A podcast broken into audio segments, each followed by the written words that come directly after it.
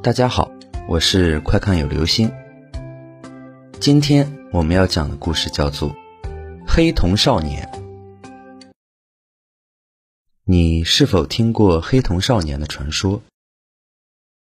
传说中，他们的眼睛没有眼白，看上去只有黑色的部分。如果你与他们发生了近距离的接触，你就会感到那不是怪异，而是可怕。黑洞洞的眼睛没有白色的部分，却一直在盯着你看。美国有一则流传许久的都市传说，在美国公路上，有一群年纪约十岁左右的小朋友会站在公路旁边，等待着好心人驾驶汽车路过。他们会招手让你停车，而你一旦停车，他们就试图闯入车内。传说最早始于。一九九八年，一名住在德州的记者贝索在专栏上描述过这段诡异的经历。当他驾车在公路上行驶时，无意中看见两名无助的少年在向他招手。贝索停下来，摇下车窗，询问后才发现，这些孩子拥有异常的自信与说话技巧，并且不断试图说服他。希望贝索能载他们一程。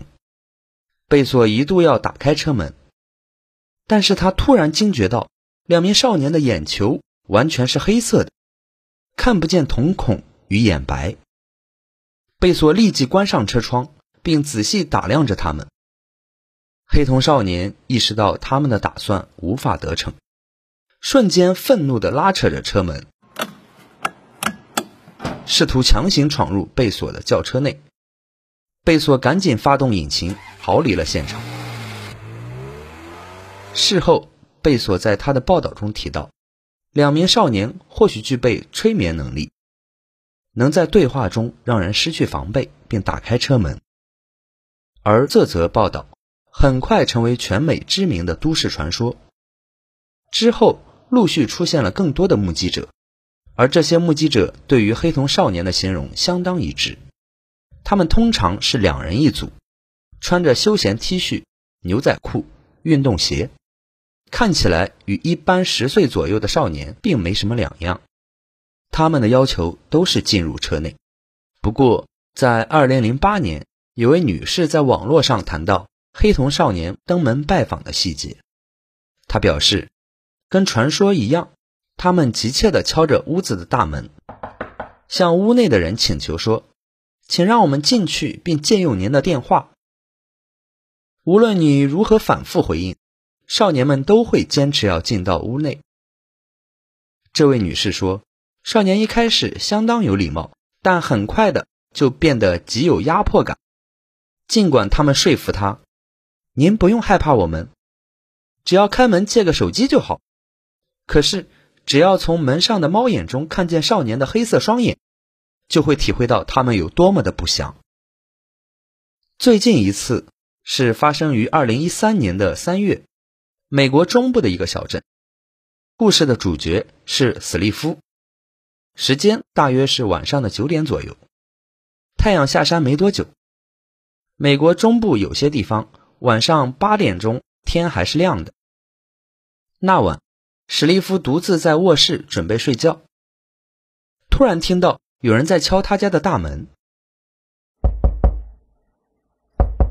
他马上前去开门看个究竟。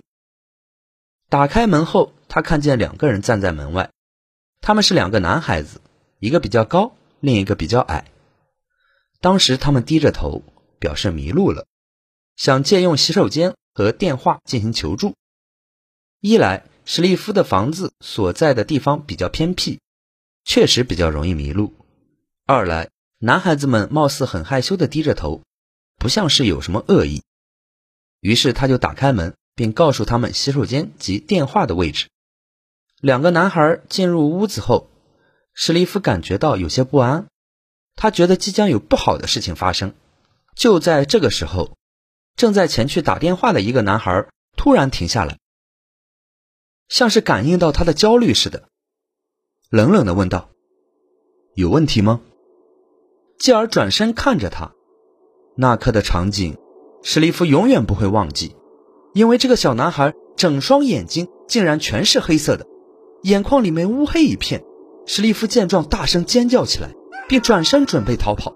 就在这时，他突然发现，另一个原本去了洗手间的男孩，居然像恐怖片桥段一样出现在他的大门口。也就是说，他被两个黑眼少年给前后堵住了。两个少年又同时冷冷地说：“我们是被派来接你走的。”听罢，史蒂夫感觉一阵晕眩，混乱间。他跑进其中一个房间，锁好门，身体却疯狂的打颤。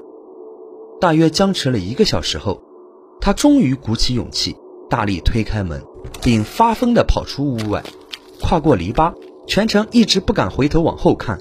最后跑到住在附近的朋友家，史蒂夫将事情跟朋友叙述了一遍，在朋友的陪同下，一同回到家里看个究竟。然而，这两个少年已经走掉了。只留下史蒂夫一个人，每晚都会做着噩梦。有神秘学爱好者解释，黑瞳少年的传说明显与恶魔、吸血鬼的故事相似。也就是说，若没获得邀请，便不能进入屋主的财产内。就像美国流传的一句话：“风能进，雨能进，国王不能进。”好了。这就是今天的故事，黑瞳少年。当你遇到想要进入房子寻求帮助的人时，要注意看他们的眼睛。你可以帮助他们报警，但是否让他们进屋需要慎重。